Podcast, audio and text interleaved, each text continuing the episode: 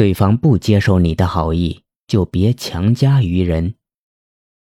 金先生有一次去理发，同事老宋排在他的后面。理完之后，金先生付款时就把老宋的理发款也一起结了。金先生招呼道：“老宋，一起交了啊。”老宋坐在理发椅上，急忙说：“哎哎，不用不用，我自己来吧。”金先生不以为意地说：“好了，就这样吧。”这么一出，弄得收银员很犹豫。刚刚接过金先生的钱，没想到老宋急了，对收银员大吼道。怎么回事？没听到我说的话吗？把钱找给他。结果金先生一脸无趣，老宋也一肚子气，更不用说受气的收银员了。类似的事情，想必很多人都经历过，不是别人帮我们付账，就是我们帮别人付账。多数时候，人们都会稍微推让一下，表示客气，然后接受这份好意。按照这个道理来讲。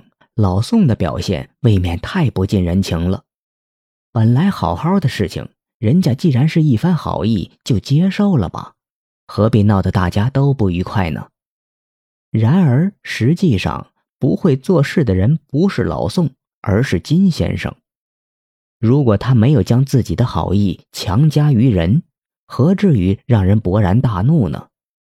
老宋看似不近人情。但很显然，他自己是有考虑的，而且他已经明说自己来付。然而金先生认为老宋这是客气的话，他却没有注意到老宋当时还坐在理发椅上不能动。在那样的情况下，即便老宋想要表示客气，似乎也不可能。那就好像被人按着脖子灌糖水似的。金先生觉得老宋心里应该是甜丝丝的。但他却不知道老宋那时的不自在。由此可以看出，即使是好意，如果强加于人，也会让人不高兴。强加于人的好意，反而可能让事情变得复杂。在生活中，我们一心为了某人好，处处为他着想，事事帮他解决，而对方却常常不领情。谈恋爱的时候，很多人都不明白。自己好心好意送对方礼物，可对方从未对自己表示过感谢，反而与自己的关系越来越疏远。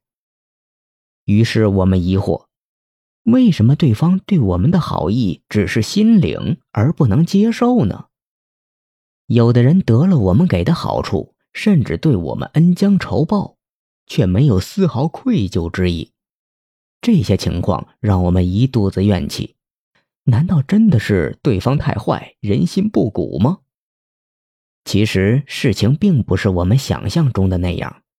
也许真正的问题不在于对方的德行，而在于你给予对方好意的做法。未见明示，嵇康和山涛是很好的朋友。山涛原来是尚书吏部郎，因为被提拔，朝廷要他推荐合格的人选继任。山涛便找到好友嵇康，希望嵇康继任尚书吏部郎一职。嵇康知道山涛是一番好意，但自己志在山野而不在庙堂，于是委婉地拒绝了山涛。没想到山涛最终还是向朝廷推荐了嵇康，说嵇康的才能该为天下所用。结果嵇康做官了，烦恼也跟着来了。有人说他沽名钓誉，言行不一；有人说他靠朋友求官，不是君子。嵇康深受其扰，想到这一切的麻烦，实际上都是好友强加于己的好意带来的，不免伤心起来。想想也是，彼此相交多年，竟然连自己的心意都不明了，能不伤心吗？于是。昔日好友也因此疏远了。后来，嵇康因为不擅长官场的操持，祸连己身，落得个被斩的下场。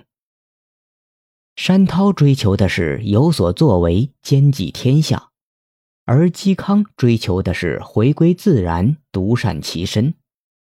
山涛认为自己推荐嵇康做官，绝对是好心好意，这样可以让嵇康施展才华，成就事业。但显然，这只是山涛一厢情愿的认识。这个故事的结果令人叹息，却告诉我们一个道理：送对方一份好意，却不能忽略对方的感受。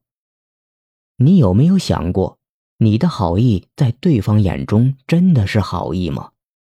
或者更直接的问问自己，有没有将自己的好意强加于人呢？强加于人的好意不会让人感到愉快，而会让人觉得有负担。你可以向人表示好意，如果对方不能接受，就不要强加于人，以免闹得不可开交，伤了彼此的和气。